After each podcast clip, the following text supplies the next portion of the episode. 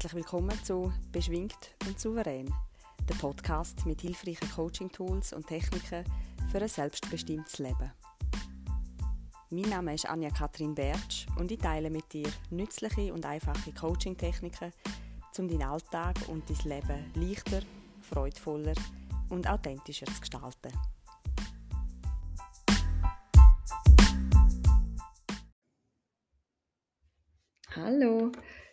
Mein Gott, ich habe gesehen, dass die letzte Folge mehr als ein Monat her ist.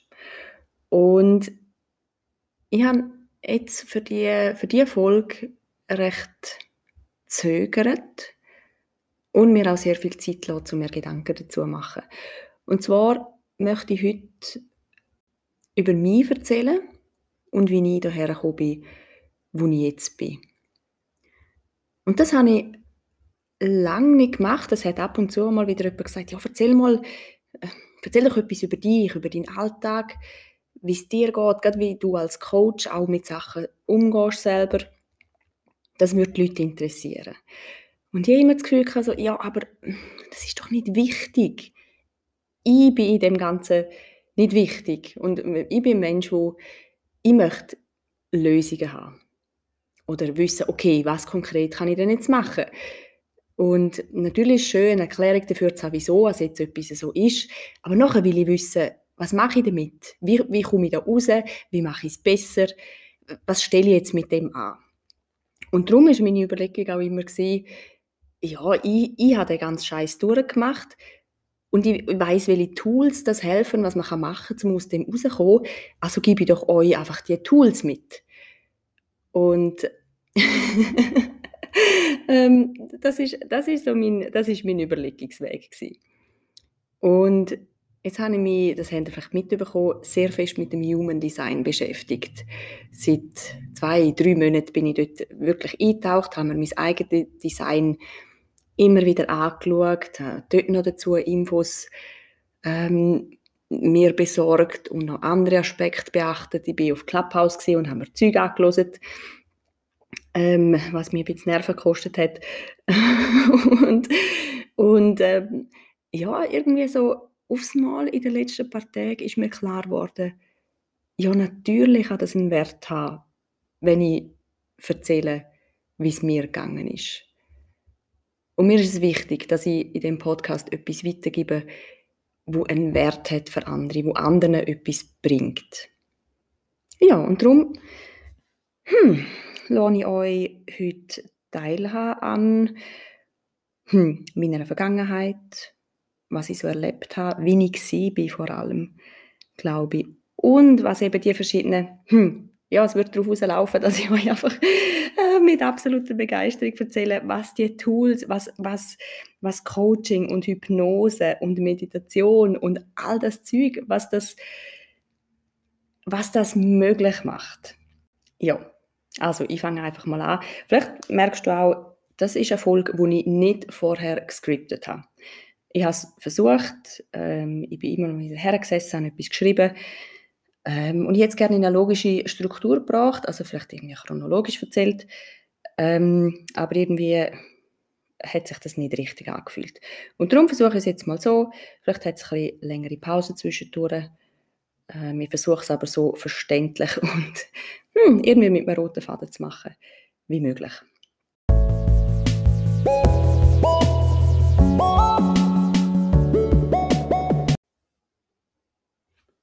Und ich fange einfach mal, ich fange mal irgendwo an. 2015, würde ich sagen.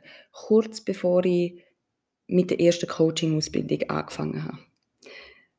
Ich habe dort einen Job als Assistentin im Treuhandbereich und ich habe den Job gehasst. Ich habe es gehasst. Ich habe, ich habe die Stelle angenommen, weil ich damals ähm, beim RAF war und die dann gesagt haben, ich müsste, zu einem, ich müsste an einen Kurs auf St. Gallen, irgendwie drei Wochen lang, vier oder fünf Tage pro Woche, St. Gallen an einen Kurs. Und die Vorstellung, müssen jeden Tag mit dem Zug auf St. Gallen fahren, irgendwo hin, wo ich, wo ich noch nie war, mit Menschen, wo ich mit, mit fremden Menschen, das war für mich so eine Horrorvorstellung. Und das ist so, das ist so eine schlimme Vorstellung für mich damals und hat mich so überfordert, dass ich einfach den erstbesten Job angenommen habe, den man mir angeboten hat und wo ich auch gewusst habe, ja, okay, in diesem Bereich habe ich schon mal geschafft. Ähm, das ist bekannt. Es ist zwar überhaupt nicht das, was ich will und eigentlich kann ich eben genau nicht mehr wollen, auf den Finanzplatz zurück. Aber es ist, aber es ist bekannt. Es ist, ich habe das Gefühl, es ist machbar. Und ich kann ja dann dort wieder gehen, wenn es dann gerne passt. Aber der Job ist einfach die weniger schlimme Option gewesen, als an den Kurs müssen. Also habe ich den Job angenommen. Es ist furchtbar also der, der, Job an sich ist okay und, und ja, ich habe ich hab ganz tolle Freundschaften aus dem ähm, aus der Anstellung damals äh, dürfen mitnehmen. Für das bin ich sehr dankbar. Zwei ganz tolle Frauen, die ich jetzt in meinem Leben habe, die ich sonst nicht würde kennen, wenn ich nicht dort wäre.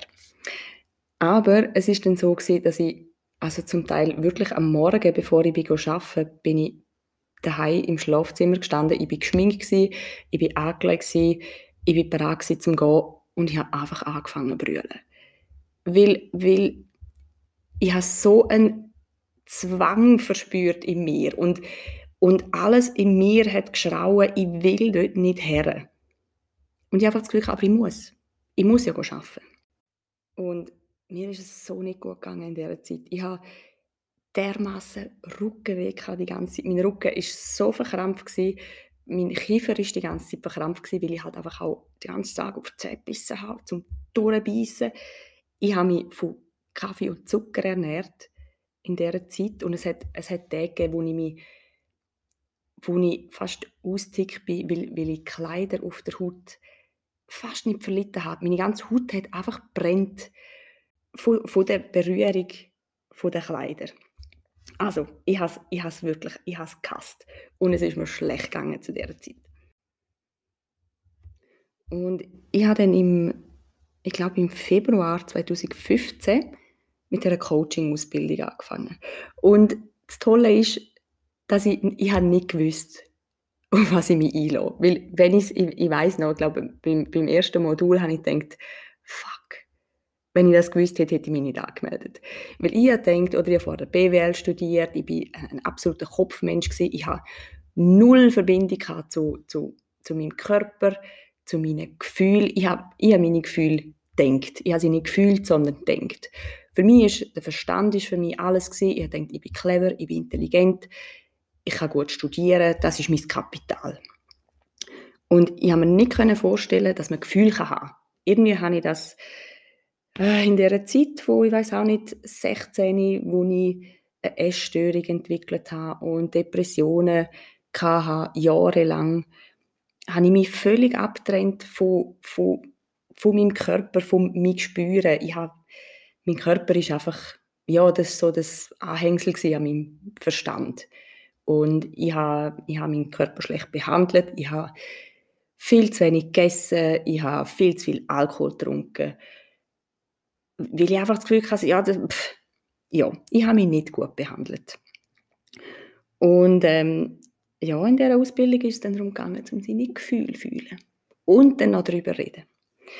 Und ich war überhaupt nicht vorbereitet auf das, aber habe gedacht, so, ja, jetzt bin ich da, ich habe es gezahlt, ich bin angemeldet und einfach wieder aufhören, ist für mich damals, das ist keine Option gewesen. Wenn man etwas macht, zieht man es durch, ob es einem gefällt oder nicht. Und das war super zu dieser Zeit. Ich bin froh, ich bin wirklich froh, dass ich es durchgezogen Weil relativ schnell habe ich gemerkt, okay, das, das, da ist etwas. Und da ist etwas, was mir gut tut. Und ich bin so, im, ich glaube im 2013, ich habe auch damals schon einen viel strengen Job gehabt, oder die Arbeit von drei Leuten gemacht und berufsbegleitend noch BWL studiert. Und also ich war dort schon total am, am Anschlag und eben völlig ähm, keine Energie gehabt, um, um für mich zu schauen, um, um mich gut um mich zu kümmern und einfach nur immer beim Arbeiten präsent sein und leisten, leisten, leisten, für Kollegen da sein, machen, was man mir sagt, ja, nie Nein sagen, ja, keine eigenen Bedürfnisse haben. Also weil ich einfach auch gerne gewusst habe, eben, dass man das könnte. Und ich bin dann dort in psychotherapeutischer Gesprächstherapie gewesen. und das hat mir schon geholfen. Eben, sie haben mir dann äh, Depressionen diagnostiziert und ich hatte jetzt erstmals das Gefühl gehabt, aha, es ist nicht so, dass mit mir etwas nicht stimmt oder dass ich irgendwie einfach falsch bin, sondern ich habe Depressionen, darum wirkt für mich alles einfach viel schwieriger und darum bin ich manchmal so und darum bin ich manchmal auch grundlos, äh, grundlos, in Anführungsstrich, traurig. Und das ist einfach so, wenn man Depressionen hat. Und in dieser Gesprächstherapie habe ich das Gefühl gehabt, ich habe Krücken bekommen, um, um halt mit dem, ich, ich habe mir es immer so vorgestellt, wie ich habe ein gebrochenes Bein und habe nicht gewusst, dass ich ein gebrochenes Bein habe. Und einfach immer das Gefühl Mann, für mich ist Laufen so anstrengend und für andere Leute erscheint das so ganz normal. Und andere Leute können so gerne kumpen und springen und ich bin wie nicht in der Lage dazu und ich habe einfach nicht gewusst, warum. Und ich habe oft Schmerzen gehabt, wenn wir gerade schon bei den Metaphern sind. und habe einfach nicht gewusst, so, ja, aber wieso denn? Und in dieser psychotherapeutischen Gesprächstherapie habe ich das Gefühl gehabt, man sagt mir, ah ja, schau, dein Bein ist gebrochen. Darum tut es dir weh. Darum humpelst du. Darum kommst du nicht so schnell vorwärts. Und sie haben mir dann eben wie quasi Krücken angeboten und gesagt, schau, mit diesen Krücken kannst du vielleicht auch so schnell laufen wie die anderen. Und Springen und Kumpen wird für dich einfach nie möglich sein im Leben, finde ich damit ab. Und wenn ich bei dieser Metapher bleibe, dann würde ich sagen, nachher in der Coaching-Ausbildung ist es eher so gewesen, dass dann jemand gesagt hat, aha, du hast das Gefühl, du, du humpelst und du hast Schmerz oder du kommst nicht so schnell voran wie andere. Was meinst denn du, an was es liegt? Und dann habe ich selber sagen, ja, mit meinem Bein ist etwas komisch und dort tut es weh. Und dass man mir dann gesagt hat, schau, das kann man wieder einrenken, damit es nachher wieder ganz normal funktioniert. Und in dieser Coaching-Ausbildung hat man mir gezeigt, wie ich das Bein wieder einrenken kann und wie ich die Muskeln wieder aufbauen kann, dass ich eben keine Krücke brauche, sondern einfach wieder gesund bin und ganz bin und kann kumpen und springen, wie alle anderen auch. Und dass es nicht etwas ist, wo ich einfach für den Rest von meinem Leben habe, Krücke und ein gebrochenes Bein, sondern dass man es eben heilen kann. Und das finde ich das wirklich Faszinierende am Coaching. Dass man nicht muss irgendetwas Schweres oder, oder quasi kaputt in Anführungsstrich den Rest von seinem Leben mit einem umtragen, sondern dass man kann, dass man kann, ja, ich bleibe bei der vielleicht unschönen Metapher, aber mir kommt nichts Besseres in den Sinn. Es ist wie eine, wenn eine Wunde eitert, du auch nicht, neigst sie auch nicht einfach zu und denkst, ja, ja, hoffentlich, wenn ich sie vergesse oder nicht beachte, dann hört der Schmerz vielleicht irgendwann auf. Sondern dann sagst du also, ja gut, dann stechen wir die Blase jetzt halt nochmal auf und der Eiter muss raus. Das tut vielleicht ein bisschen weh, aber nachher können wir die Wunde säubern und dann kann sie selber ganz natürlich heilen und zuwachsen. Und ich bin sogar heute so weit, dass ich sage, vielfach bleiben nicht einmal Narben zurück. Ich glaube, vielleicht vor, ich weiß auch nicht, vor ein, zwei Jahren hätte ich vielleicht noch gesagt, ja, es kann sein, dass eine Narbe zurückbleibt und die Narbe vielleicht dann auch manchmal noch wehtut. Aber heute bin ich fest überzeugt, dass die Narbe, dass die nicht zurückbleibt. Dass es einfach, wenn es wirklich gut verheilt, richtig heilt. Weil der Körper, der Körper weiß, wie er sich heilen kann. Und wir wüssten es eigentlich auch. Wir haben vielleicht einfach nicht immer Zugang dazu. Hm, auf jeden Fall, 2015 habe ich mit der Ausbildung angefangen. Und ich kann mich noch so, ich kann mich noch so erinnern, ich glaube, wir haben auch ein Foto gemacht irgendwie im ersten Modul und ich bin dort so, ich meine, ich bin eine kleine, zierliche Person. Und aber ich weiß noch, ich habe mich dort auch so, so klein gemacht. Ich bin so, ich habe meinen Körper gerne nicht ausgefüllt. Ich habe mich so fest in mich selber zurückgezogen und, und, und bin leise und habe so wenig wie möglich gesagt und ja nicht auffallen und möglichst nur für mich sein, oh mein Gott, mit, mit anderen Leuten in Kontakt treten, das ist für mich, das ist für mich so ah, schlimm gewesen oder schwierig gewesen und es hat mich, hat mich überfordert. Also ich bin, ja, zur selben Zeit habe ich eigentlich oft, wenn ich konnte, einfach nur Ruhe haben und mich zurückziehen und, und für mich sein. Ja, und ich, wenn ich jetzt zurückschaue, habe ich das Gefühl, ja, ich bin einfach so eine, eine echt farblose, graue Maus gewesen, wo, ja, wo man wahrscheinlich nicht bemerkt hat, wenn man so durch den Raum geschaut hat und alle anderen Menschen dort sind. Etwas vom, vom Ersten, was ich dann in der Ausbildung gelernt habe, war, Ängste auflösen. Oder das ist zumindest das, wo ich mich am konkretesten daran erinnere. Und äh, mein Ziel, also meine, jeder hat in dieser Ausbildung eigentlich selber einen Coaching-Prozess durchgemacht. Also ich habe alles, was ich heute als Coach mache, habe ich auch selber quasi als Klient erlebt. Und, und ich weiß, wie sich das anfühlt und oh mein Gott, ich weiß, ah, wie viel, was sich durch das für Möglichkeiten eröffnen. Wie schön, dass es kann sein, wenn man, wenn man Ängste auflöst oder wenn man, wenn man so Verhaltensmuster, wo man hat, wo man eigentlich man weiß, die sind nicht gut für einen selber und eigentlich will ich mich nicht so verhalten und gleich mache ich es immer und immer wieder. Und wenn man, wenn man mal durchschaut, wieso dass man das macht, wieso dass man sich selber so verhaltet, vielleicht wieso als man sich eben irgendwo reinzwingt, wo man, wo man gerne nicht will oder warum man ständig Ja sagt zu etwas, wo man eigentlich, wo es innerlich schreit, nein, ich will das nicht. ähm, oder auch, warum man mit, an Menschen festhaltet oder an Beziehungen, wo man eigentlich schon lange weiß, dass die nicht dass die nicht gut sind oder dass sie einem einfach nicht gut tun. Und ähm, wo, wo habe ich angefangen? Ängste auflösen.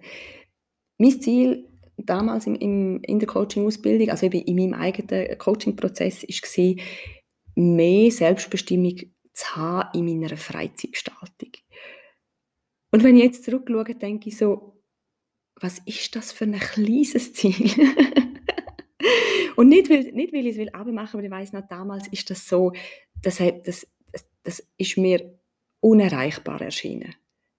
Ich habe das Gefühl, also ich habe keine Möglichkeit, um über meine eigene Freizeit bestimmen, um selber sagen, was ich in meiner Freizeit will machen, wie ich sie will gestalten und was nicht. Und und äh, gerade kürzlich hat eine Kollegin von mir gesagt, sie fände das so bewundernswert, wie ich mein eigenes Wohlbefinden und meine, meine Freizeit einfach an oberste Stelle stelle. Und wie gut das, und wie schön, dass sie das findet, dass ich einfach Nein sagen zu Sachen. Und dass sie das ermutigt und ihr das Recht gibt oder so wie die Erlaubnis gibt, zum auch mal Nein sagen.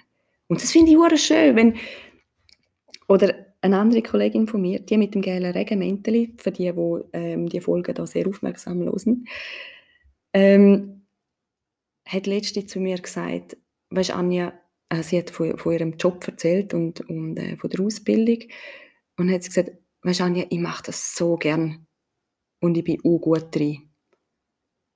Und dann hat sie kurz Pause gemacht und sagt so, Anja, das habe ich von dir gelernt. Zum sagen, ich mache es gern und ich bin gut in dem, was ich mache. Und das macht mich, das freut mich so, wenn, wenn Menschen für sich selber einstehen und einfach mit so einer Klarheit und so ehrlich, nicht, nicht um sich selber besser darzustellen, sondern einfach ganz ehrlich bei sich herschauen und sagen, das kann ich und das kann ich gut. Ah, das freut mich so. Es freut mich so, um das ähm, dürfen miterleben auf jeden Fall Ängste auflösen.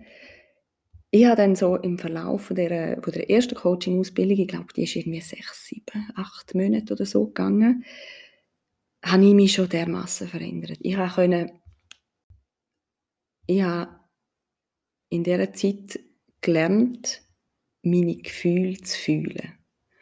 Und ich weiß noch, es hat einen Prozess gegeben, wo ich, ich habe immer das Gefühl hatte, oder ja, im Nachhinein kann ich sagen, es hat sich so angefühlt, als ob in mir rein wie etwas umknickt ist oder so, als, als, ein, als gäbe es einen Knacks in mir rein. Und in einem Prozess, und der war schmerzhaft, gewesen, ah, vielleicht auch darum die Metapher mit dem gebrochenen Bein, wo man eben wieder einrenken kann, in einem Prozess habe ich das Gefühl gehabt, ist etwas wieder eingerenkt worden Und vom selben Moment an habe ich, habe ich, wo ich vorher immer das Gefühl hatte, mit mir ist etwas falsch. Das Leben ist anstrengend. Und ich mag das Leben nicht. Und ach, das Leben ist einfach so, ich kann es nicht, ich schaffe es nicht. Und im, im selben Moment habe ich einfach habe ich so wie das Gefühl gehabt, oh mein Gott, ich bin ganz und ich bin richtig so, wie ich bin. Und das ist so ganz ganz ein, tiefes und, und ganz ein unspektakuläres und unaufgeregtes Gefühl von, jetzt bin ich wieder ganz. Und wenn es noch irgendeine Überzeugung gebraucht hat, habe ich spätestens dort habe ich gewusst, das ist das, was ich machen will. Das ist das, was ich anderen Leuten möchte ermöglichen Ich finde, jeder, der sich je so gefühlt hat, dass er irgendwie, dass mit ihm etwas nicht stimmt, dass er falsch ist, dass er etwas nicht kann, dass er zu wenig ist oder dass er kein Recht hat, um so zu sein, wie er ist, dass ich diesen Menschen das Gefühl dass ich diesen Menschen das Gefühl ermöglichen dass sie dürfen für sich selber wissen und spüren und erleben, dass sie ganz sind, dass sie, dass sie richtig sind, dass sie vollkommen sind. Mm, also für mich war relativ schnell klar, gewesen, das ist etwas, was ich machen will. Und je mehr Ausbildung, also ich habe den Master noch gemacht, ähm, und verschiedene Vertiefungen. Der NLP-Practitioner habe ich gemacht, der Aufstellungscoach.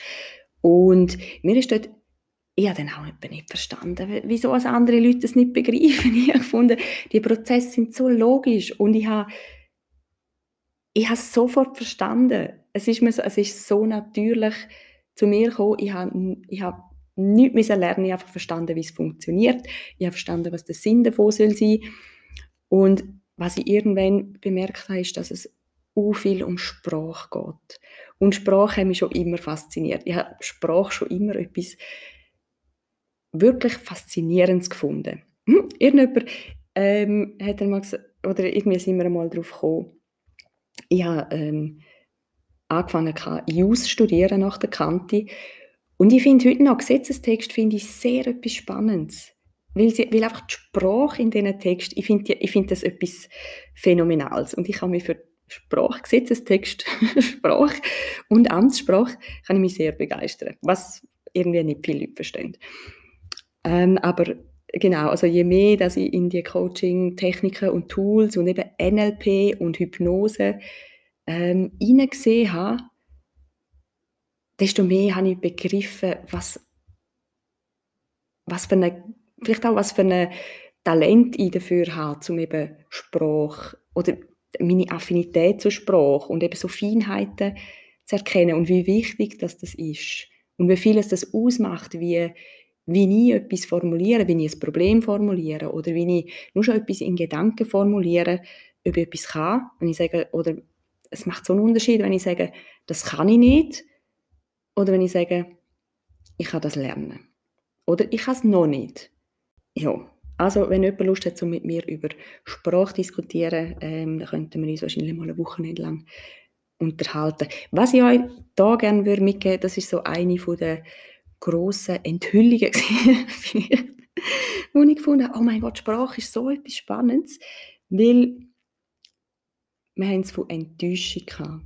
Und meine Ausbildnerin hat gesagt, Enttäuschung, wenn du das Wort anschaust, Enttäuschung, das ist das Ende einer Täuschung. Und, ich, und, und das war so ein Moment, wo ich gefunden habe, holy fuck. So einfach ist es. Und nachher mit, mit allem, wo ich nachher, ihr wisst wahrscheinlich, ich liebe Bücher, ich lese gerne Bücher. Ähm, ja, also bei mir liegt immer mindestens eins, wenn nicht eher fünf Fachbücher zu irgendeinem Thema ähm, auf dem Stubentisch, wenn ich gerade am Lesen bin. Und wo ich nachher Byron Katie's The Work gelesen habe, hat das für mich so viel Sinn ergeben. Dass eine Enttäuschung, das Ende einer Täuschung, dass das das Beste ist, was einem passieren kann. Nämlich, wenn du zum Beispiel von einer, ich sage mal, wenn du, wenn du sagst, du bist von einer Person enttäuscht, oder vielleicht eher von ihrem Verhalten wahrscheinlich. Also du bist vom Verhalten von einer Person enttäuscht. Das heißt, du hast dich, hast dich vorher einer Enttäuschung hingegeben, vielleicht wie die Person ist oder wie sie sich sollte verhalten in deinen Augen, was du dir wünschst, wie sie sich würde verhalten. Das ist deine Enttäuschung gewesen. Oder vielleicht auch, was du glaubt hast, sie würde sich irgendwie verhalten. Und wenn du enttäuscht wirst, hat die Enttäuschung ein Ende und du hast die Möglichkeit, um die Person zu sehen, wie sie wirklich ist. Und ich sage nicht, dass das etwas Schönes ist oder etwas Angenehmes, aber es bringt Klarheit. Und ich bin echt ein Fan von Klarheit oder von Erkenntnis. Ja, so viel dazu. Ähm, der Work von der Byron Katie, also das Buch heißt Lieben, was ist, kann ich wirklich, wirklich sehr empfehlen. Und ich mache auch immer mal wieder mit Klienten Teil von der Work. Letztes, ich glaube, huh, ist schon eine Weile her. Ende letzten Jahr ist einmal eine Klientin gekommen, die ist, ich weiß nicht, ein Jahr, eineinhalb Jahre vorher ähm, ein paar Mal im Coaching gewesen. und das Erste, was sie sagt, ist, dass, dass das eben der Work, dass das viel für sie verändert hat. Und für mich ist das auch so. Also kann ich echt empfehlen. Ähm, ich habe glaube auch schon Podcast-Folgen eben zu Teil von, von der Work auch gemacht. Und ja, ich bin manchmal ein bisschen vorsichtig. Manche Menschen macht es echt hässig. Was ich auch verstehe. Wo ich, wo ich, ich glaube, der erste Durchbruch, den ich selber hatte mit der Work oder wo ich so wirklich tief verstanden habe, was passiert, ist, das ist so wie, wie die metaphorisch Flattern ins Gesicht. So der, der Bruchteil von einer Sekunde, wo man erkennt, dass man falsch gelegen ist. Und ich finde das so, eben, das ist so wie ein, wirklich, für mich fühlt es sich so an, wie kurz ein Flatter ins Gesicht, wenn man Klarheit darüber überkommt, so, aha, okay, ich bin falsch gelegen. Also mir, ich habe es vor allem, glaube ich, im beruflichen Kontext zuerst gebraucht, weil ich mich so über eine ich habe mich so über meine Vorgesetzte aufgeregt. Und ich, ich mag mich aufregen nicht. Ich finde, es ist, also mittlerweile finde ich, es ist eine Zeit- und eine Energieverschwendung. Und ich sage immer, da kannst du dich fragen, ist, ist ein Mensch oder ein Tier physisch oder psychisch zu Schaden gekommen? Dann lohnt es sich, um sich aufregen. Und wenn nicht, dann finde ich persönlich, dann ist es mir nicht wert, um mich aufregen. Oder die andere Frage, auch, die, andere Frage, die man sich stellen kann, ist auch, ist es in fünf Jahren noch wichtig? Hat es für irgendjemand in fünf Jahren noch eine Auswirkung? Und wenn ja, dann rege ich mich darüber auf und dann komme ich wahrscheinlich auch ins Handeln. Und wenn nicht, kann ich es einfach wieder gehen lassen. Auf jeden Fall der Work ähm, ja, ist halt dann so gewesen, dass ich eben ich habe mich so aufgeregt über meine Vorgesetzten. Aber sie müsste doch und wieso tut sie nicht und ach, sie macht es falsch oder sie müsste mehr von dem oder sie müsste anders. Und oder, wenn man sich aufregt über, über, über anders oder über etwas, dann hat man das Gefühl, man ist völlig im Recht. Man weiß genau, der andere müsste jetzt so und er müsste das anders machen, müsste anders sein. Bei mir ist alles, ich mache alles richtig und der andere ist einfach ein Trottel. und mit The Work, wenn man dann Lust hat, um es zu machen, findet man eben dann heraus, dass man nicht im Recht war. Dass all das, was man über den anderen gesagt hat, einfach nicht wahr ist. Und das ist so, ja, ich glaube, den meisten Leuten fällt es nicht leicht, zu sagen, oh, jetzt sehe ich, dass ich falsch gelegen bin. Ja, also kann ich wirklich empfehlen, der Work. Ähm, vielleicht bin ich jetzt ein bisschen abgeschweift. Mal schauen, was ich mir da noch für Notizen gemacht habe. Ah, übrigens, apropos sich aufregen, ähm, wenn du dich viel aufregst und eigentlich, du die Schnauze voll hast vom, vom dich aufregen oder langsam merkst, dass es nicht wirklich viel bringt. Und übrigens auch extrem ungesund ist äh, auf einer körperlichen Basis. Also wenn du mal schaust, was passiert, ähm, wenn du dich selber dauernd stressst, was Stress mit dem Körper macht, was für äh, ungute Langzeitfolgen das hat, kann ich auch sehr gut empfehlen, das Buch «Die subtile Kunst des darauf Scheißens». Äh, und der Titel sagt es vielleicht schon, es ist ein sehr äh, humorvoll geschriebenes Buch. Ähm, und ein All-Time-Favorite von mir ist vom Sprenger «Die Entscheidung liegt bei dir». Das ist so ein bisschen die, ähm, soll ich sagen, intellektuelle Version vielleicht davon. Ich habe auch in der Ausbildung oder genau auch in der, in der Basisausbildung vom Coaching habe ich auch gelernt zum Nein sagen. Und oh mein Gott, nur schon durch das hat sich mein Leben verändert. Und das habe ich vor allem, eben dort ist so meine Freizeit gegangen und halt meine, mein Kollegenkreis war ein, ein wichtiger Faktor in meiner Freizeit. Ich, jetzt, wenn ich zurückschaue, denke ich, wir haben so, so unterschiedliche ähm, Ansprüche an unsere Freizeit. Und irgendwie, also ich sage, also sind, ich habe die Zeit mit, mit meinen Kollegen genossen. Es sind so lustige Leute und wir haben so viel gelacht und es ist sicher nie langweilig geworden mit ihnen. Aber ich habe irgendwann gemerkt, dass das halt einfach am Wochenende gehen, saufen und Party machen und, und irgendwie mit, mit 50 Leuten irgendwo sein, dass, dass mir das einfach nicht mehr so viel gegeben hat. Und ich habe eigentlich dort schon gewusst, dass ich gerne, ich kann zum Beispiel auch gerne allein laufen oder wandern.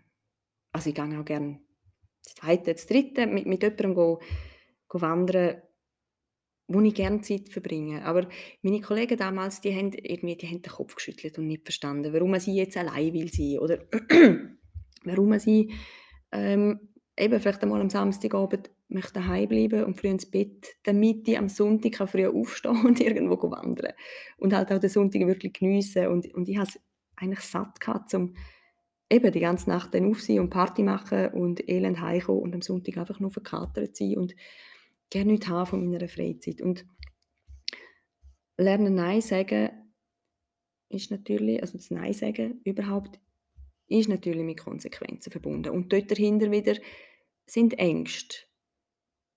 Und ich möchte sagen, man kann sie auflösen. Und es ist, wenn im Grunde genommen ist es total einfach, wenn man es einmal, wenn man es einmal erkannt hat.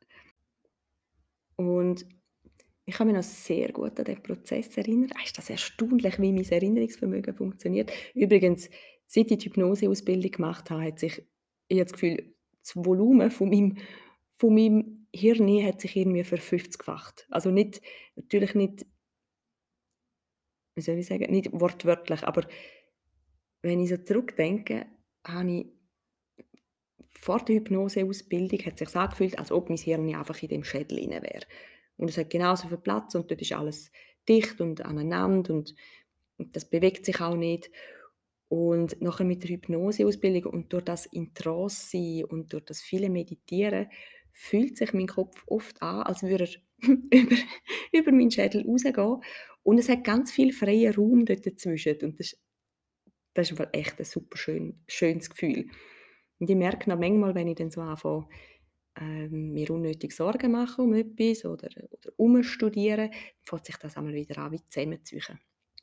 Und wenn es dann so ich, habe das Gefühl, es ist, oder es fühlt sich vielleicht auch wie ein Muskel oder eben der verkrampfte Rücken, den ich früher einmal hatte, dass sich wie auch der Kopf oder das Hirn oder was halt auch immer, der Geist, was auch immer dort drin ist, sich so wie verkrampft und total eng wird und zusammengezogen und nur noch im, nur noch im Schädel ist.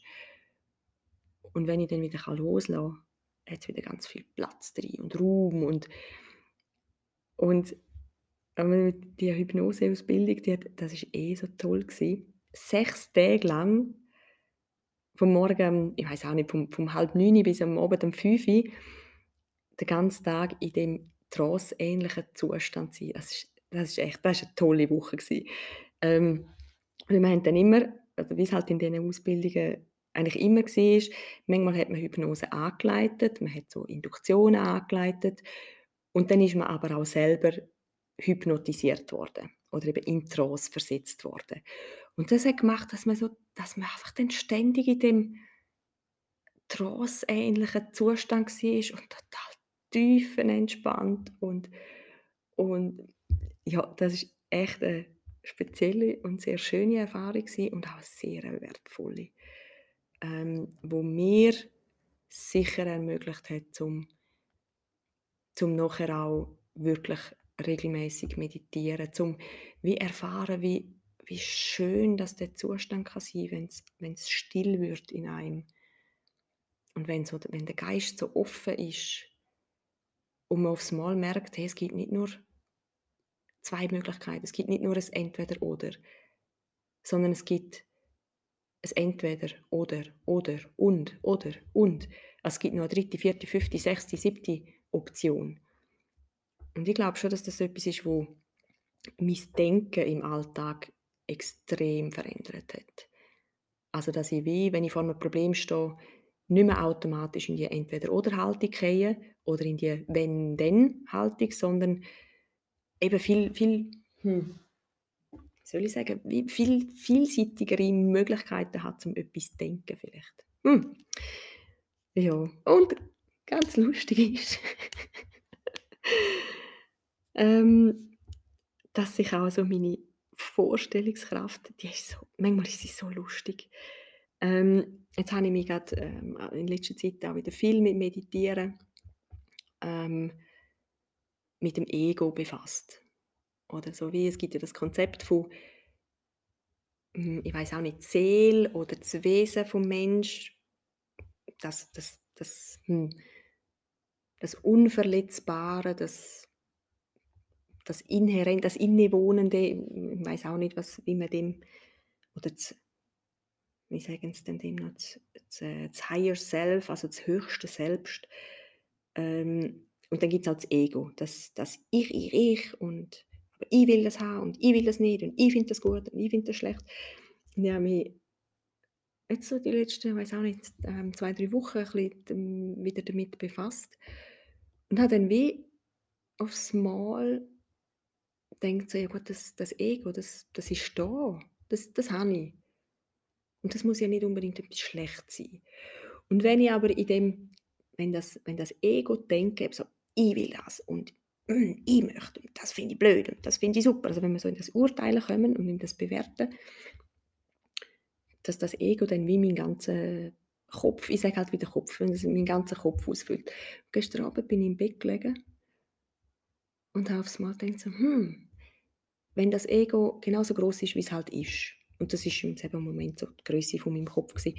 Und dann sehe ich so wie 'n wie das wie wie wenn in meinem Kopf so ein alter Mann würde rumlaufen und hat so die Hände aufm Rücken verschränkt und läuft so mit ganz langsamen Schritt, andächtig. Und dann habe ich gedacht, wenn ich einfach den Raum oder den Platz viel grösser würde machen, dann könnte der Mann oder wenn ich wie 'ne ganze Welt würde draus machen, dann könnte der Mann in seinem Häusli irgendwo auf dieser Welt leben und sein für sich. Und er würde nicht wie nicht so viel Platz für mich. Und das macht ich finde die Bilder so lustig, wo wo wo wo meine Vorstellungskraft dann produziert. Oder oh, das habe ich euch eh schon lange mitgeben und jetzt hat auch grad 'ne Kollegin noch mal wegen Migräne nämlich nachgefragt. Das ist das Migränehäsli. Ich habe schon lange Folge darüber machen und habe immer gedacht so: „Ja, aber irgendwie, hm, wie soll denn das hilfreich sein oder wie soll denn das jemandem etwas nützen?“ Und jetzt nehme ich's einfach grad da rein. Hm, ich habe irgendwie 2018 das erste Mal in meinem Leben eine Migräne gehabt. Und ich habe nicht gewusst dass ich auch Migräne habe. Ich habe eigentlich immer gedacht, ja, Migräne ist etwas, was andere haben. Das wäre für mich nie in Frage gekommen, dass ich dass ich könnte Migräne haben. Und, ähm, ja, ich bin dann zum Arzt und der hat mir dann gesagt, ich hätte Migräne. Und dort habe ich dann angefangen, regelmäßig Yoga machen, halt einfach zum eben zum Dehnen, zum Entspannen, weil es ja, die von euch, die auch schon Migräne hatten, wissen, wie wie unangenehm das ist, so 'ne Migräne zu haben. Und dann ist es halt irgendwann, ich weiss nicht, 'n halbes Jahr später oder irgendwann ist es wieder so habe ich wieder so viel so Kopfweh gehabt und wieder 'ne Migräne. Und dann habe ich aufs Mal so gedacht so: „Hm, ich könnte sie ja mal fragen, was sie denn was sie mir will sagen.“ Weil ich bin fest der Meinung, dass so körperliche Symptome uns auf etwas möchten hinweisen. Und auch da kann ich ein Buch empfehlen, ähm, nämlich „Krankheit als Weg“. Und also bitte gehen g gang zum Arzt, wenn du irgendetwas hast, aber für so, ich sage mal, wie kleine Sachen, finde ich, lohnt sich, um einfach auch mal fragen, was möchtest du mir sagen? Was ist deine Botschaft? Weil, also man manchmal, oder während dem Studium hat sich eine Kollegin von mir hat sich ist irgendwo in ein Loch hineingekommen und hat sich der Fuß verknackt oder hat, ich weiß nicht, hat sich das Bein gebrochen oder irgendetwas. Und, und ich habe mir dort schon gesagt, so, ja mein Gott, du rennst durch dein Leben, du stressest durch dein Leben und schaust nicht, wo du herlaufst, jetzt bist du gezwungen zum Pause machen. Der, der verstuchte Knöchel oder was auch immer sie dort hat, schau, der zwingt dich jetzt einfach zum Pause machen. Wenn du sonst keine Pause machst, kommt halt dein Körper und bringt dich, zwingt dich dazu zum Pause machen. Auf jeden Fall, eben als ich dann wieder die Migräne hatte, habe ich gedacht, ja, okay, ich frage halt mal. Also bin ich hergesessen, habe mich entspannt und also in meinen Kopf, in meinen Kopf hineingespürt und dann so das Pochen wahrgenommen und innerhalb von Sekunden wirklich kommt bei mir das Bild von, von einem Häsli. Ich glaube, gibt es den Klopper, echt, ist so eine Disney-Figur, ein Häsli. Es hat, irgendwie so ausgesehen. Wo mit seinen Hinterfüßen gegen meinen Kopf tätscht, oder? Wo so das Pochen macht. Das, das Häsli hat einfach bam, bam, bam, bam, bam in meiner Vorstellung so gegen meinen Kopf gehauen und, und geschrauen, lass mir zu, lass mir zu, lass mir zu. Jetzt schau mal her, lass mir zu, lass mir zu. und ich finde, und mir bringt es dann manchmal eben so, also nur schon die Bilder, die ich sehe, bringen mich manchmal so zum Lachen und ich finde es so schön, weil, also ich finde auch so Zeug, es muss nicht, es muss nicht tot ernst sein und es muss nicht immer, es muss nicht schlimm sein, es kann wirklich, es kann auch humorvoll sein und es kann kindlich und verspielt sein. Das finde ich auch etwas ganz Schönes. Also auch so ein Coaching-Prozess, sogar Ängste auflösen, es muss nicht, das muss nicht Seriöses sein oder irgendwie andächtig oder was auch immer. Ich weiß noch, eine Angst von mir, ich weiß nicht mehr, welche es war, hat für mich ausgesehen wie der, wie der Slimy, einer von diesen Geistern bei Ghostbusters. Ah, ja, also, aber auf jeden Fall mit der Migräne, Häsli. Ja, das hat dann einfach eben mit seinen Hinterfüßen meinen Kopf getatscht, bis ich halt dann hergeschaut und zu dem Häsli ich sagen, ah, okay, okay, ist gut. Jetzt höre ich dir zu, was möchtest denn du mir sagen? Und das Häsli hat einfach, hat, hat mir dann damals gesagt, schau mal auf und schau mal all die Schönheit an, die da ist. Du schaust die ganze Zeit nur auf deine Füße, nur auf den nächsten Schritt. Du siehst überhaupt nicht die schöne Umgebung um dich herum. Und das ist, das ist so wahr in dem Moment. Ich, dort so, ich war so fixiert auf, morgen mache ich das, das, das, das, das. Das ist meine nächste Aufgabe.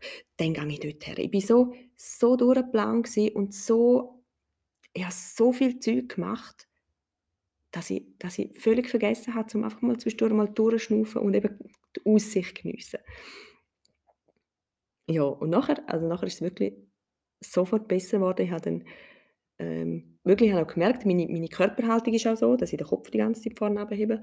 Und ich habe mir dann ziemlich bald mal, weiß auch nicht, meine To-Do-Liste auf die Seite gelegt und gefunden, so, hm, jetzt, ich gehe mit einem schönen Buch an den See und du einfach sein ein Buch, wo mich immer total entspannt. Äh, Wu Wei, die Lebenskunst ist Tau von Theo Fischer. Das ist so mein Go-To-Buch, wenn ich sonst nicht kann entschleunigen kann. also von dem Buch kann ich wirklich, ich kann eine Seite lesen und bin entspannt und kann loslassen. Innerkindarbeit, oh mein Gott, Innerkindarbeit ist so etwas Wunderschönes. Ähm, da findest du sicher auch jenste ähm, Podcasts darüber, Bücher darüber. Ähm, ich habe verschiedene Bücher ausprobiert und auch angefangen zu lesen. Mir hat nicht alles zugesagt. Ähm, das Kind in dir muss Heilung finden von der Stefanie Stahl. Und sie schafft so mit einem Konzept von Sonnenkind und Schattenkind, also dass es wie zwei verschiedene innere Kinder gibt. Ähm, aber grundsätzlich kann ich das sehr empfehlen. Und zwar kauft ihr das Arbeitsbuch und nicht das Buch zum Lesen. Weil bei all diesen Sachen, du kannst noch so viel über das Zeug lesen, wenn du es nicht machst, nützt es einfach nichts. Oder wenn du es halt nur durchdenkst, nützt es einfach nichts. Man muss es machen und fühlen. Ich habe noch so Zeug in meinem Kopf äh, verstehen und finde so, ah ja, das macht Sinn, dass das so ist. Aber wenn ich es nicht fühle, ähm, kann ich es persönlich meistens nicht verändern. Mit inner Kinderarbeit habe ich letztes Jahr, im Frühling 2020, ähm, nochmal einen riesigen Brocken, wo mich blockiert hat, können loslassen.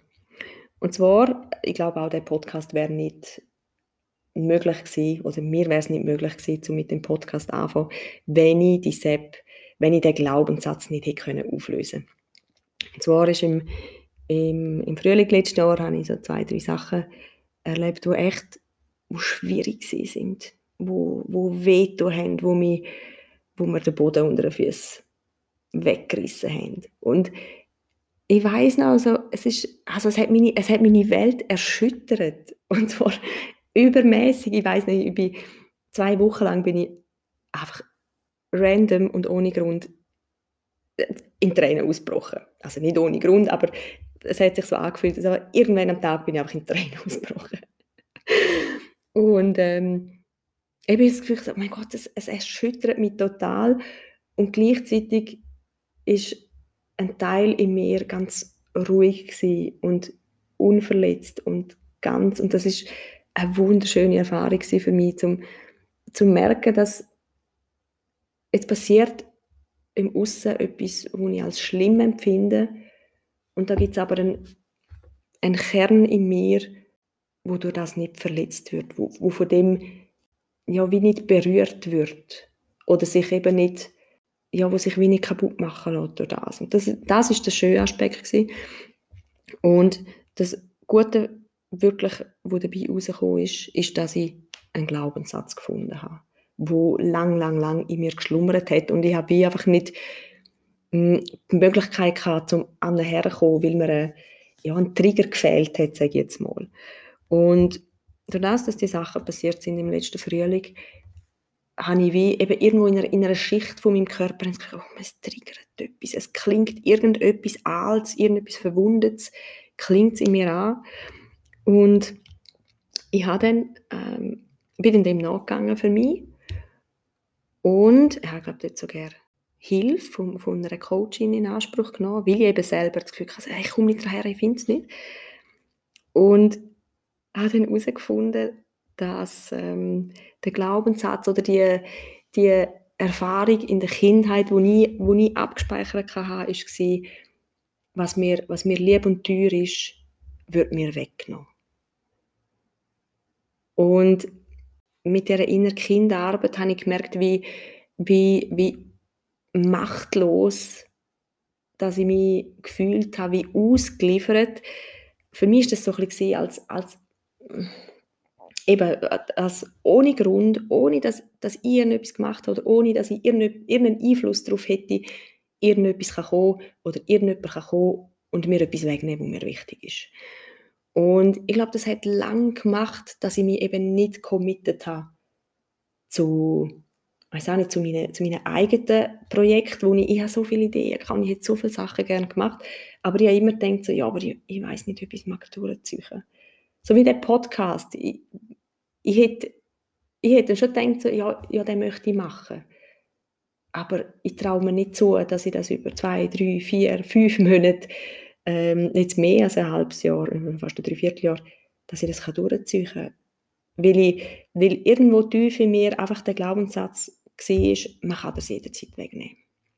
Ja, mal, ich erzähle jetzt gleich. Ähm, die Erinnerung, die ich gefunden habe aus meiner Kindheit, war, dass wir, ich habe drei äh, Schwestern, und wir haben irgendwo ich kann mich nicht genau erinnern, wo das war oder wer das war. Ich weiß einfach, wir haben, wir haben so Haarspengeli und Haarspangen und Haargümmeli bekommen. Also ich weiß nicht, hat, hat die Mama uns die gekauft oder haben wir die... Ich, ich weiß nicht mehr, was genau die Umstände waren. Auf jeden Fall habe ich eine Haarspange bekommen mit so mit ganz farbigem Stoff außenrum und ich habe die so schön gefunden. Ich habe so Freude gehabt, dass ich so etwas Schönes besitze, dass das dass ich so etwas Schönes habe. Und dann hat ähm, meine Schwester hat dann die Haarspange irgendwann, sie denkt wahrscheinlich gefragt, ob sie sie mal anlegen und dann ähm, hat sie sie in die Schule angehabt. Also eben, ich, ich weiß nicht, ob das tatsächlich so passiert ist oder ob das einfach meine Erinnerung ist. Das ist ja so, Erinnerungen sind immer sehr subjektiv. Aber in meiner Erinnerung ist sie dann von der Schule heimgekommen und als ich gefragt habe, ob ich jetzt bitte meine Haarspange wieder haben kann, weil sie mir so, ich habe sie einfach wieder zurückhaben, weil ich so Freude daran hatte. Und meine Schwester sagt, ich habe sie verloren. Und das ist so schlimm für mich, weil ich habe, mal, ich habe etwas so Schönes gehabt, wo, wo mir wichtig war. Und nachher ist es einfach nicht mehr da. Und ich kann nichts dagegen machen. Wenn meine Schwester, oder wenn sie vielleicht einfach gesagt hat, ja, ich gebe sie jetzt aber nicht zurück, ich will sie noch länger haben, dann hätte ich wenigstens darum können kämpfen Oder sagen, mal, du musst. Oder ich weiß auch nicht, zu den Eltern sagen, sie muss mir sie zurückgeben. aber durch das, dass, sie, dass die Haarspange einfach, sie ist einfach verloren gewesen, sie ist einfach nicht mehr rum gewesen. Und ich konnte nichts dagegen machen. Und als ich das mit inner Kinderarbeit aufgelöst habe, es ist, ach, es ist so, ja, es ist manchmal eine große Veränderung und gleich sehr subtil, hm, wenn das Sinn macht. Auf jeden Fall habe ich wirklich gemerkt, wie mir das die letzten Jahre oft oder dass das ein Grund war, warum ich viele Sachen nicht gemacht habe. Ja, ich habe zum Beispiel auch immer wieder Meditationskurs. Ich hätte so gerne Meditationskurs, aber ich habe mich nie getraut, es wirklich zu machen, weil ich weil einfach eben weil sicher der Glaubenssatz ja, mich irgendwo daran gehindert hat, um, um so einfach mal mutig ähm, anfangen und dann schauen, wohin das es führt. So wie ich das mit dem Podcast jetzt eben haben können. Und apropos Entscheidungen treffen. Das ist für mich auch noch etwas Wichtiges gewesen. Ich bin mir nicht sicher, ob ich das vom könnte noch sein, dass ich das beim Veit Lindau irgendwo gelesen habe oder ein Buch oder Bücher, die ich wirklich, wirklich auch empfehlen kann, sind die von der Petra Bock, äh, die Mindfuck-Bücher. Nämlich habe ich irgendwann auf dem Weg gelernt, dass man sich umentscheiden kann. Und das gibt mir so viel Freiheit. Ein Kollege von mir hat zwar irgendwann einmal gesagt, ich sei opportunistisch. Und ich habe dann wie gemerkt, so, ja, aber wenn ich, wenn ich doch selber Regeln für mein Leben oder für mich aufstelle, für mein Leben, für mein Leben, das Spiel, wo ich der Spielmaster bin, wenn ich die Regeln mache, dann kann ich doch die Regeln nachher auch wieder ändern. So wie es gut für mich ist. Und ich habe mir auch noch überlegt, es gibt so viele Regeln, wo wir daran festhalten, wo uns gerne nicht bewusst sind. Zum Beispiel, stell dir mal vor, was du als Kind oder junger Erwachsener oder vielleicht auch so gerne noch später, was du in deinem eigenen Leben alles für Regeln aufgestellt hast, wo heute absolut keinen Sinn mehr ergeben. Oder nur schon die Regeln, was eine Beziehung ist. Oder was, es, was Erfolg bedeutet. Oder wie man Kinder erzeugt. Oder ja, lauter so Sachen, wo du wahrscheinlich irgendwann in deinem Leben, vielleicht sogar sehr unbewusst, eine Regel aufgestellt hast, wie etwas sein muss, wie etwas gemacht wird, wenn etwas gut ist oder nicht gut ist, was wichtig ist, was nicht wichtig ist. Und du lebst einfach nach diesen Regeln obwohl sie vielleicht gerne nicht mehr gut sind oder nicht mehr passen oder einfach weil du sie blöd findest und findest, ah, ich möchte eigentlich neue Regeln aufstellen. Da möchte ich dir mitgeben, du kannst neue Regeln aufstellen. Wichtig ist, dass man sich bewusst macht, was für Regeln habe ich überhaupt in meinem Leben. Und dann kannst du ja schauen, okay, ja, sind die gut, nützen die mir etwas, sind die förderlich oder frustrieren sie mich einfach nur. Ja, also falls es dir noch niemand gesagt hat, Entscheidungen kann man auch wieder ändern. Und Regeln kann man auch wieder ändern. Mir ist auch dank dem jungen Design nochmal so richtig klar geworden, warum ich so von ganzem Herzen einfach nur will Coach sein und alles andere für mich einfach irgendwie nicht in Frage kommt. Ich habe so viel Scheiß durchgemacht und es hat mich so viel Zeit und Schmerz und Tränen gekostet, so viele Stunden an Ausbildungen, Bücher lesen, Theorien lernen und ausprobieren, scheitern und wieder aufstehen und wieder scheitern und wieder aufstehen. Ich bin so oft am Ende und hoffnungslos und ich habe das Leben einfach nur anstrengend und ätzend gefunden, als ich es für andere Menschen möchte einfacher machen. Ich weiß, dass Leiden nicht nötig ist oder zumindest nicht unnötig langes Leiden also es nicht nötig ist, sich jeden Tag furchtbar zu fühlen, sich gefangen oder eingesperrt fühlen in einem Leben, wo einfach nur anstrengend erscheint. Also es nicht nötig ist, mit Ängsten durchs Leben zu gehen. Also man nicht muss irgendwo reinpassen, wo man tief in sich weiß, dass es für einen einfach nicht richtig ist. Und als man nicht den Ansprüchen von anderen muss gerecht werden, wenn man sich elend fühlt dabei. Also es der allergrößte Verrat ist, wenn man sich selber verratet, nur zum andere zufriedenzustellen. Und ich sehe so viele Menschen, die ihr Leben, ihr wertvolle, herrliche, grandiose und einzigartige Leben vergüten, weil sie sich nicht trauen, den ersten Schritt zu gehen und einfach sich selber sein, weil, weil sie es vielleicht nicht können, weil, weil, so viel, weil sie so viel Angst davor haben, das Gewohnte zu verlassen, auch wenn sie dort total unglücklich sind. Und ich finde ich find das eine absolute Verschwendung. Nicht, weil ich es verurteile, sondern weil ich weiß, wie viele Jahre als ich so gelebt habe. Oder vielleicht besser gesagt, überlebt habe. Es ist nicht schön und es tut weh und es ist trostlos und das wünsche ich alles keinem anderen Mensch. Wenn es dir oder jemandem in deinem Umfeld nicht gut geht, wenn du dich gefangen fühlst oder du dich unfrei fühlst oder irgendwo reinzwingst, wo es für dich nicht stimmt, wenn du mutlos oder blockiert oder traurig oder orientierungslos bist, wenn du chronische Schmerzen hast oder unter Panikattacken leidest, wenn du dich isoliert oder einsam fühlst oder was auch immer, dann bitte, dann erzähl es jemandem, red mit jemandem, such dir Unterstützung. Es muss nicht so sein. Dein Leben kann viel mehr als nur, als nur das. Gang zu einem Therapeut, zu einer Kinesiologin, zu einem Heilpraktiker, zu einem Arzt oder ins TCM. Gang zu irgendjemandem, wo die, wo die anspricht, wo dir sympathisch ist, wo du dich wohlfühlst. Es gibt so viel Angebot. Es gibt Bücher, es gibt Podcasts, es gibt Online-Kurse. Du kannst auch von meditieren, Yoga machen, Achtsamkeitsübungen. Bitte verschwend nicht dein Leben. Verschwend nicht deine wertvolle Lebenszeit mit Leiden.